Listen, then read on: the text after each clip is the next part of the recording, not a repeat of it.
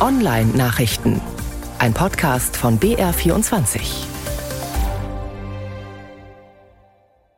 Mit Achim Killer. Zombie-Horden streifen durch den hiesigen Cyberspace und fallen über die Internetauftritte öffentlicher Einrichtungen her. In etlichen Bundesländern sind deshalb Websites von Regierungen, Polizei und Forschungseinrichtungen diese Woche zeitweise vom Netz genommen worden. Das ist der größte Angriff dieser Art in Deutschland. Aber kein Grund zur Panik. Die Angreifer pfeifen ihre Zombies meist schnell wieder zurück. Allein schon weil sie Geld kosten. Es sind mit Schadsoftware versiffte Rechner, die man im Darknet Stunden, Tage oder Wochenweise mieten kann. Erpresser oder Cyberterroristen hetzen sie dann in Bataillonsstärke gegen die Webserver, die sie sich ausgeguckt haben, bis die überlastet zusammenbrechen. Sehr viel mehr aber haben digitale Zombies nicht drauf. Zu den aktuellen DDoS-Attacken, den aktuellen Denial-of-Service-Angriffen hat sich eine möglicherweise russische, Gruppe namens No Name 057 bekannt.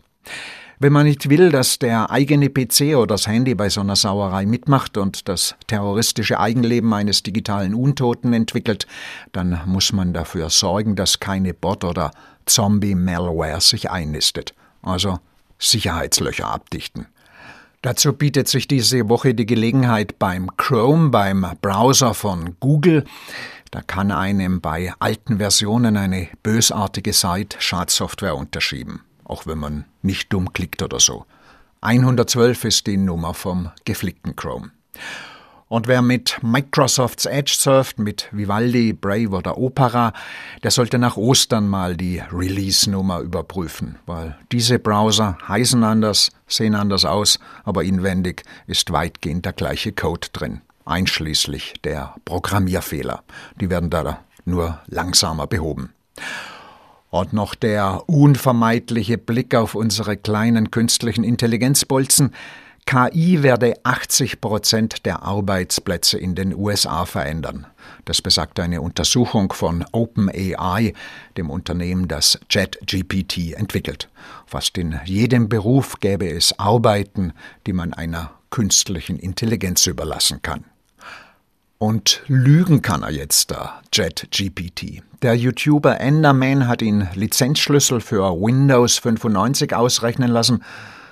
Das war vor einem Vierteljahrhundert das Betriebssystem, mit dem Microsoft in die 32-Bit-Computerei eingestiegen ist.